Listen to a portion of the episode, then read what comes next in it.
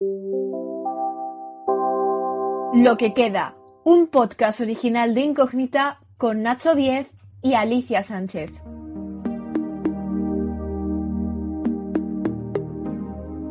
Ser un niño LGTB nunca ha sido demasiado fácil. Las aulas nunca han sido espacios seguros y aunque hayamos avanzado, seguimos encontrando dificultades para expresarnos libremente. Según la UNESCO, hoy en día un 54% de las personas LGTB sufren acoso en el colegio. Además, una investigación de Cogam en 2013 indica que el 43% de los jóvenes esperaban sentir rechazo al contarle a sus familias su identidad de género u orientación sexual. Son datos estremecedores que debemos cambiar, pero para ello necesitamos el apoyo de las instituciones y de todo el abanico político. Sin embargo, actualmente partidos ultraderechistas han creado un clima de odio y niegan la existencia de las infancias queer en intervenciones como la de Alicia Rubio, diputada de Vox en la Asamblea de Madrid, que dijo esto en la televisión. Sino que si realmente se quiere defender a los niños, no hay que defender a los niños eh, homosexuales, si es que existe semejante cosa, o los niños trans. Hay que defender a todos los niños. Además, otra de las cosas de las que tenemos que estar muy atentos es que el pasado 31 de octubre el consejero de Economía y Hacienda de la Comunidad de Madrid, Javier Fernández Lasqueti, dijo en una entrevista para La Razón que el Partido Popular no tiene líneas rojas para pactar los presupuestos y que están dispuestos a hacer cambios profundos, dijo, en las leyes LGTB de 2016 a petición de Vox.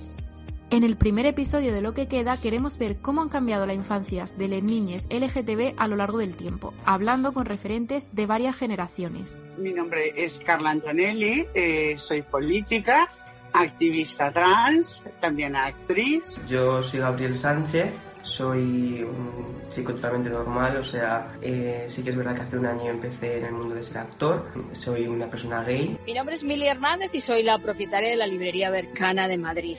Es una librería especializada en cultura LGTBQ. Carla y Mili pertenecen a una generación en la que la vida de las personas LGTB estaba marcada por la persecución desde las instituciones y la precariedad. Al comienzo de la dictadura, se utilizaba la figura del escándalo público para condenar las prácticas homosexuales, y más adelante se incluyó en la ley de vagos y maleantes a las personas homosexuales. En los años 70 se promulgó la ley de escándalo público que no se derogó hasta el año 1989. Por lo tanto, mmm, aprendimos a navegar con un pie en la legalidad, con otro pie en la ilegalidad, las cirugías de las personas trans, eh, vaginoplastias y faloplastias, pero sobre todo vaginoplastias en ese momento que se supiera, estaban también penalizadas con la cárcel porque estaban consideradas un delito de mutilación de genital. Las personas trans se tuvieron, nos tuvimos que ir a sitios tan pintorescos a realizar una cirugía como a Marruecos, a Casablanca.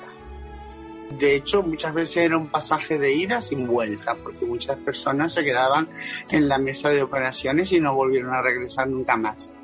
Por otro lado, Gabriel pertenece a la generación Z y aunque pueda parecer que lo ha tenido más fácil, también ha sufrido la homofobia que aún existe en nuestra sociedad. Pues yo estuve en dos colegios, o sea, yo estuve en un, en un primer colegio hasta primero de primaria y, o sea, ahí sí que es verdad que se metían conmigo en el hecho de que siempre estaba la muletilla de gay, maricón, marica, siempre estaba la muletilla. No era una cosa que fuera muy recurrente, o sea, que, o sea no, no han recurrido mucho a eso, porque también he sido un niño gordo, entonces era gordo y maricón, gordo y maricón, gordo y maricón. No había otro adjetivo hacia mí. Eh, pero me cambié de colegio no por nada que pasara, sino porque me pillaba más cerca al otro y ya en el segundo colegio ya como que todo es más fácil. Siempre está la muletilla de maricón y la risa por detrás de uy este, qué pluma, o uy este tal.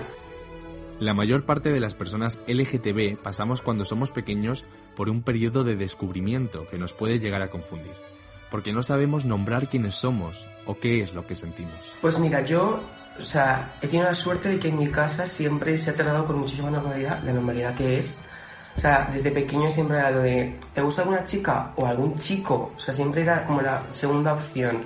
He tenido la suerte de que en mi casa siempre me han dado la segunda opción.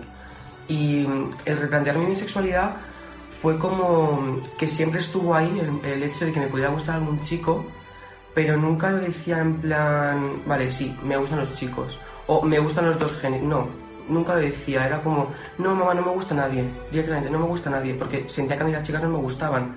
O sea, las chicas eran mis amigas y luego los chicos eran tontos porque se metían conmigo. Entonces eran como los dos planos de Entonces no me gusta nada. Vamos a ver, en, mi época, voy a cumplir 62 este mes, o sea, en mi época lo de descubrir la sexualidad era difícil, ¿vale? Tú crecías en una familia muy tradicional, es verdad que no éramos especialmente católicos, practicantes, ¿no? Eh, teníamos, éramos culturalmente católicos, pero no practicantes, ¿no? Lo que sí yo sabía de pequeñita es que era diferente. Y ya no solamente mi sexualidad, sino mi manera de ser. Era, era diferente, pero no, no supe ponerle nombre hasta muy pasada mi adolescencia.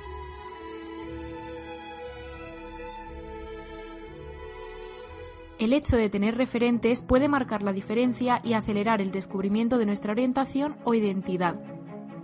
No, no teníamos referentes. No, no, como os he dicho antes, con dos canales de televisión, la, homosexualidad no estaba, no estaba reflejada, no se hablaba de ella. en mi casa tampoco se hablaba. Y, bueno, quizá en mi adolescencia ya tardía eh, se empezaban empezabas a oír cosas como que Maritrin era lesbiana, Martina Navratilova era lesbiana, pero eso ya en mi, en mi adolescencia, casi juventud, por decirlo así, ¿no? No existían los referentes.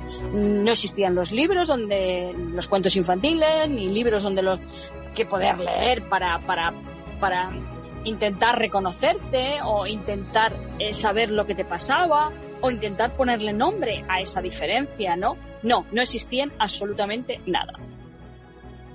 A ver, sobre todo para las lesbianas. Sí que tengo que reconocer que dentro del mundo gay ellos tenían unos códigos mucho más, eh, unos códigos y sí que había bares para hombres, eh, sobre todo para los hombres que tenían muy claro que, que, eran gays, ¿entiendes? Porque los que se encontraban en la misma situación de yo, que yo, sintiéndose diferente, pues difíciles era era encontrar espacios para, para socializar. Y fue al ver una película que se llama Love Simon, que explica su sexualidad y, y explica cómo, cómo, se, cómo la descubrió, que estaba viendo una película, una, una canción, y él solo se fijaba en el cantante o soñaba con un actor todos los días. Y digo, a mí eso también me pasa, y es como, digo, entonces, ¿qué pasa? Yo también soy así. Entonces ahí fue cuando me empecé a replantear un poco más. O sea, fue de, de hace como cuatro años para acá, es como cuando ya he dicho, vale, me a los chicos. Y sí que es verdad, de la cuarentena para acá, cuando me instalé TikTok, me lo instalé pues como todo el mundo en la cuarentena, eh, ya, ya he empezado a ver como, joder, que hay más gente. O sea, yo antes de la cuarentena era como, vale, sí, sé, soy gay, hablo con gays, pero ya está. Hablo de aquí, de pueblos de al lado y punto. Pero ya sí que es verdad que a raíz de TikTok y de Instagram, que ya como que está creciendo un poco más las redes sociales, veo que pues que me ha abierto, me ha abierto las puertas para decir, hostias, si hay muchísima más gente. Ahora tienen otra cosa, que quieras que no, tienen un arrope, tienen un apoyo, tienen una, una cuestión que es eh, eh, las redes, internet, eh, y crear una, una red de, amigos y, todas estas circunstancias que te hacen sentir que no estás sola. Eh, eso no existía antes, eso no existía antes.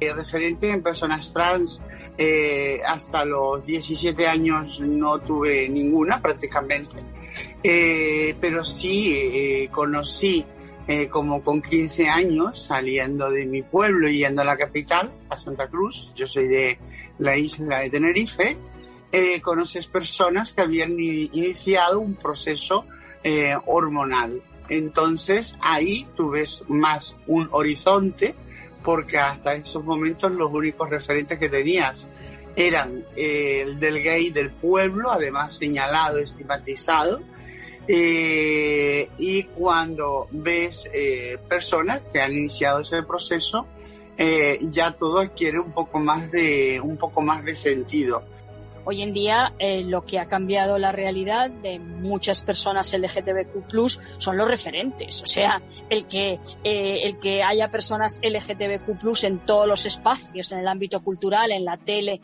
en los, mm, en los medios escritos y sobre todo en las redes sociales últimamente, ha cambiado la realidad de las personas LGTBQ+. O sea, eso es, la visibilidad es la clave. La visibilidad ha sido la clave de todo. La, la visibilidad de la comunidad LGTBQ LGTBQ+, nos ha hecho llegar a donde nos ha llegado, donde estamos ahora con un montón de leyes aprobadas, aunque quieran, eh, aunque quieran desaprobar algunas en la Comunidad de Madrid, ¿no? pero esa visibilidad nos ha hecho fuertes, nos, nos ha mostrado a la sociedad y nos ha mostrado a los políticos. Entonces, es, esa visibilidad nos ha llevado a, a conquistar las leyes que tenemos hoy en día. Y la visibilidad también de la comunidad LGTBQ nos ha llevado a, a, a que nos conozca la sociedad, a, ser más visibles dentro de esta sociedad heterosexista, por decirlo así, heteropatriarcal, heteronormativa, pero pero, pero nuestra presencia, nuestra presencia en todos los ámbitos, nuestra visibilidad en todos los ámbitos ha hecho que la sociedad se transforme y que cambie, ¿no? Entonces la visibilidad eh, eh, lo ha sido todo, yo creo.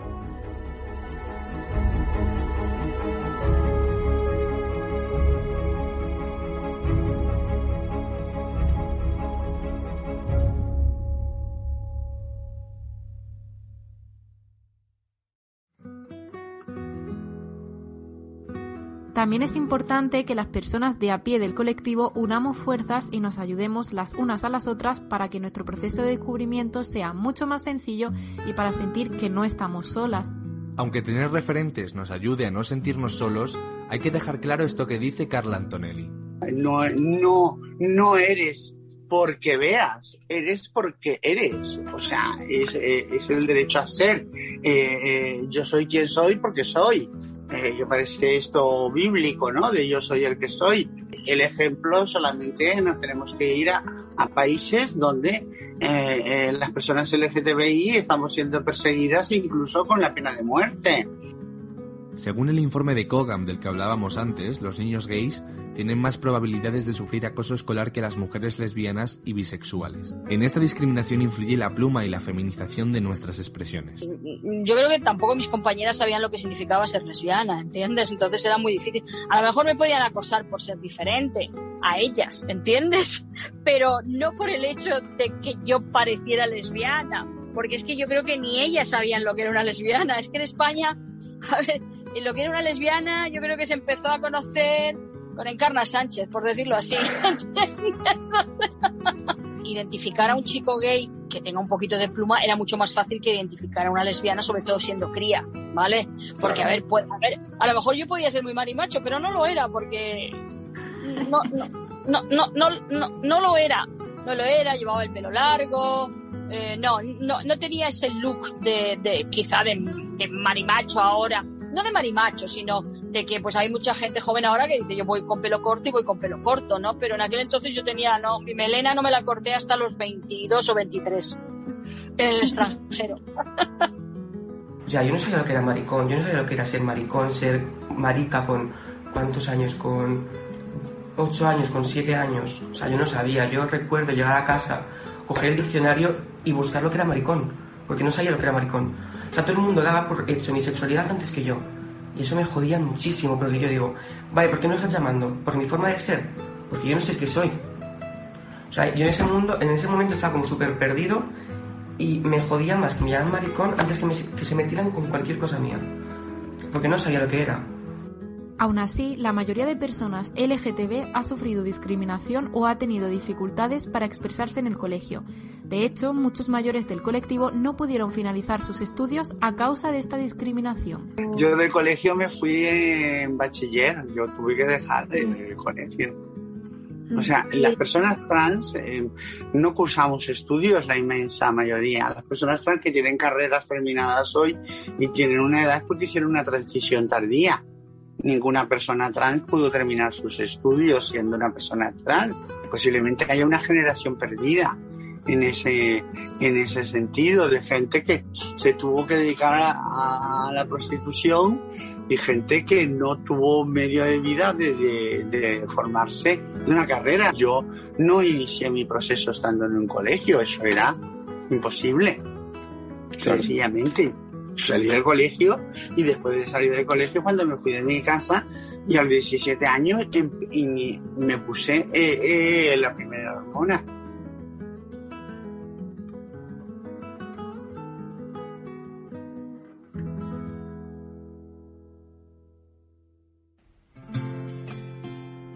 Necesitamos encontrar soluciones para mejorar la situación de las niñas LGTB tanto en los colegios como fuera de ellos. Una de ellas podría ser facilitar el acceso a la información mediante libros que hablen de nosotros y de nuestra historia. Yo abrí la librería aquí en Madrid un poco como homenaje a las dos librerías que me salvaron la vida. El primero Gays the War en Londres y después Oscar Wilde en Nueva York. Gays the War sigue existiendo en Londres, Oscar Wilde ya cerró, Oscar Wilde fue la primera librería LGTBQ+, que se abrió en el mundo. Esas dos librerías me salvaron, como os he dicho antes. Allí encontré los libros que me ayudaron a deconstruirme y a construirme otra vez como mujer lesbiana. Allí encontré los libros que me enseñaron a amar a las lesbianas, a las mujeres. A mí nadie me había enseñado a amar a las mujeres. Como hemos dicho antes, mm, yo no tenía referentes, no tenía nada a lo que agarrarme, ninguna herramienta a la que agarrarme para saber qué es lo que podía hacer yo, ¿no? Tampoco sabía cómo podía conocer a otras mujeres lesbianas en una España en la que no existían los bares ni no existían casi los colectivos. Bueno, los colectivos no existían, claro, se abrieron, empezaron a abrirse a, partir de los finales de los 70, principios de los 80, ¿no? Entonces, eh, eh, eh, esos libros los encontré allí en estas dos librerías y les debo la vida. Les debo la vida porque me salvaron la vida. O sea, me salvaron el, saber que yo podía amar, que, que, yo era lesbiana, el confirmarme que yo era lesbiana, el confirmarme que yo podía amar a las mujeres y que además estos libros me iban a enseñar por lo menos algunas cosas, ¿no?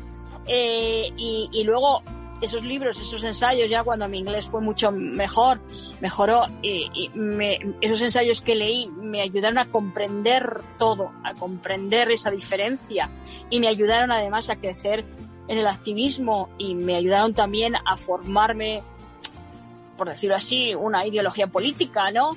Eh, mm, eh, les debo la vida, es que se lo debo todo, se lo debo todo a esas dos librerías, se lo debo todo también a esta librería que cuando yo llegué aquí dije, a mí me salvaron la vida, en Madrid no hay librería LGTBQ+, yo creo que en Madrid y la comunidad LGTB lo necesita, lo vamos a intentar. Y, yo creo que, esta librería también hay gente, hay mucha gente que me ha dicho, a mí esta librería me salvó la vida. Y, y no me, y, esa afirmación no me resultaba extraña, porque es lo que había, lo que me había sucedido a mí con las dos librerías, tanto la de Londres como la de Nueva York.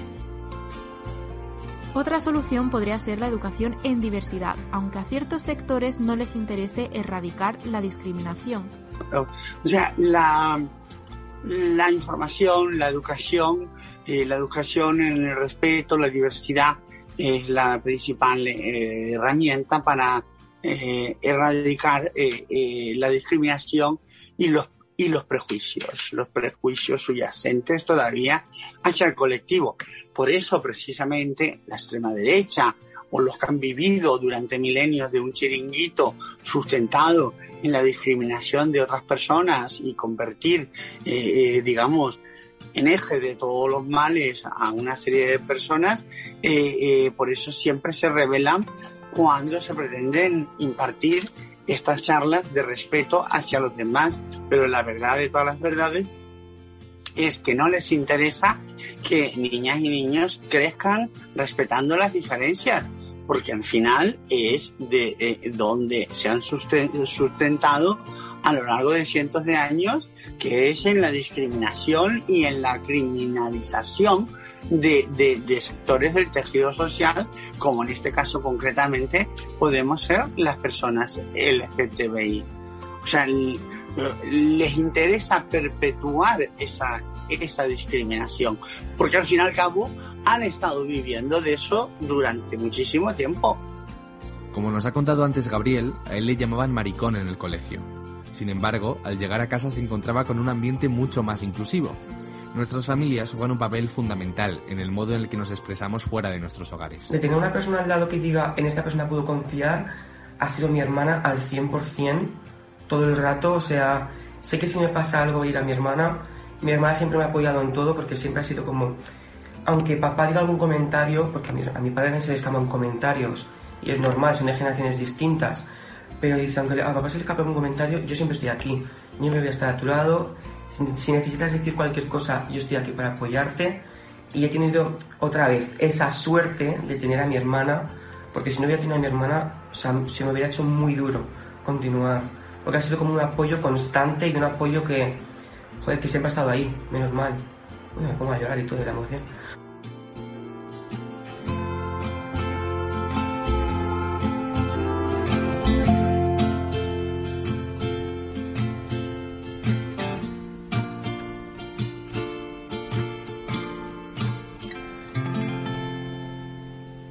Aunque ahora siga pasando, hace unas décadas era mucho más habitual que nuestras familias no nos aceptaran y que tuviésemos que llegar al extremo de huir de casa.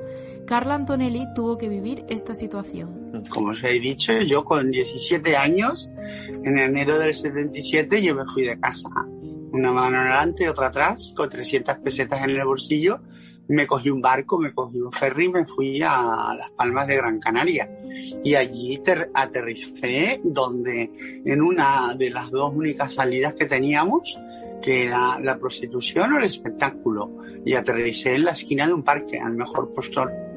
Y después de la primera gran paliza en comisaría, eh, después de las, de las elecciones, las primeras elecciones de junio del 77, terminé en la segunda opción, que era el, espectáculo, en una sala de fiesta que se llamaba Britannia hay hermanos que para mí desaparecieron para siempre, con los que no he vuelto a hablar, ni, ni tengo ya absolutamente ningún interés por ellos, ¿no?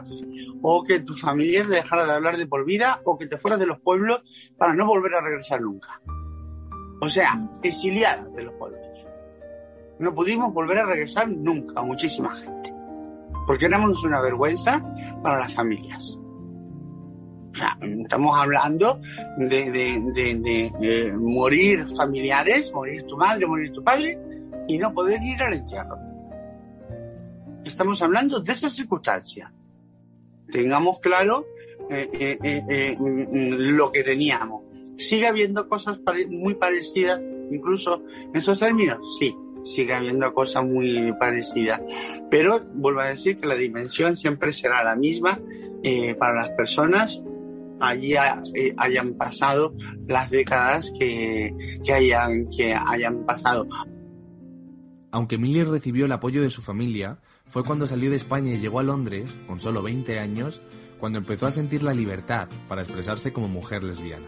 ¿Cómo viví el ser una mujer lesbiana? Pues lo viví, a ver, lo viví con toda naturalidad. Eh, eh, a ver, cuando descubrí cuando descubrí que ya era una mujer lesbiana, que fue cuando me fui a Inglaterra y a Estados Unidos, cuando emigré de España, de esa España en blanco y negro, lo fui llevando más o menos bien, pero porque estaba en el extranjero, no, no me sentía, no me sentía, no sentía ese miedo que podía haber sentido en España, no, no sentía ese rechazo que podía haber sentido en España. Date cuenta que yo mm, realmente sabía, ya me di cuenta, ya mm, ya siendo bastante, yo tuve, mantuve relaciones heterosexuales, ¿no? Con jóvenes, cuando era joven, ¿no?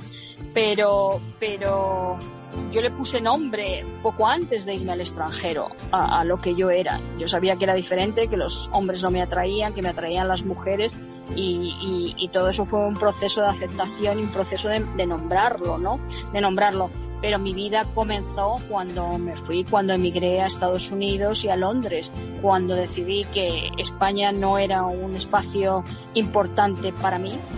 Eh, sabía perfectamente que en España yo no tenía cabida, me sentía como peleada con España, eh, sabía que no iba a encontrar, que mi vida iba a ser horrible en España, esa es la sensación que yo recuerdo ahora,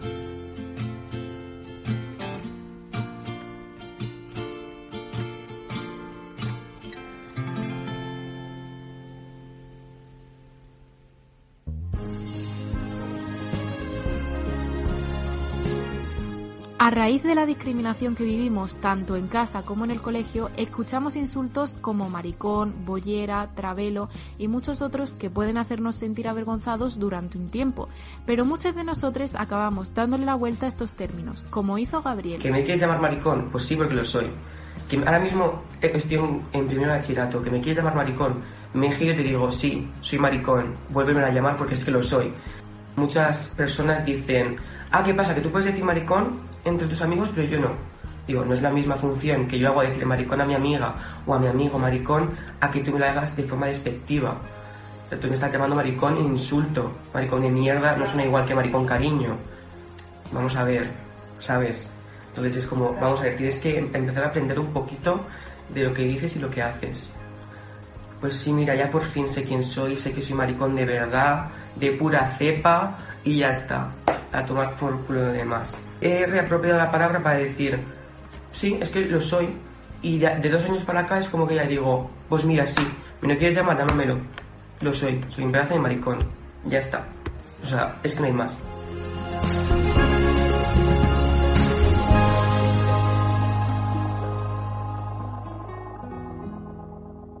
Ser niña LGTB nunca es fácil. Somos los más vulnerables a los ataques y no sabemos a quién acudir para pedir ayuda. Ahora que hemos crecido y que tenemos mucha más información, le daríamos un montón de consejos y un gran abrazo a ese niño perdido que se sentía diferente al resto y que no sabía lo que le sucedía.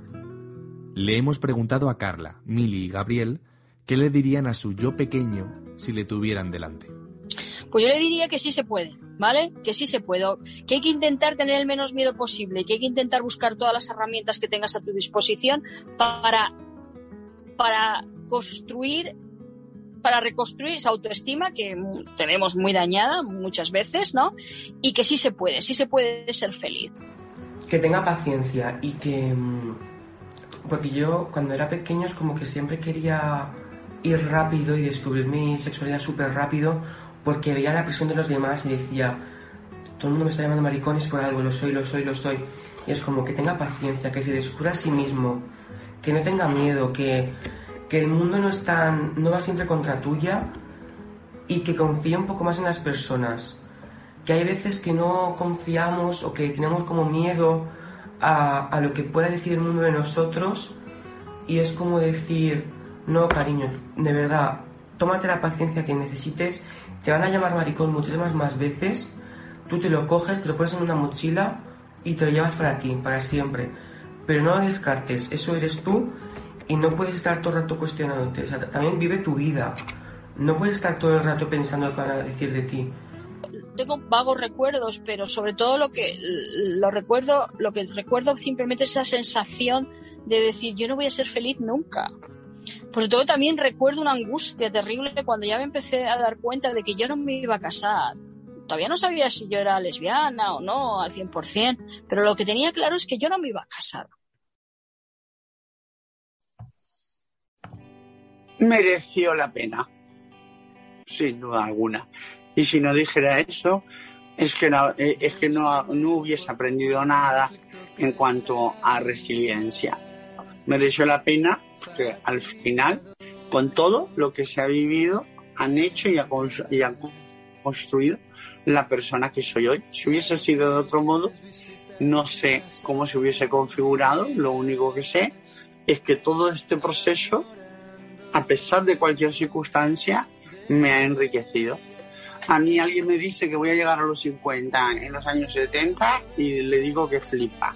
Pero que es que si encima me dice, no, es que vas a llegar, de momento a los 62, digo, es que realmente eh, te has tomado algo, ¿no?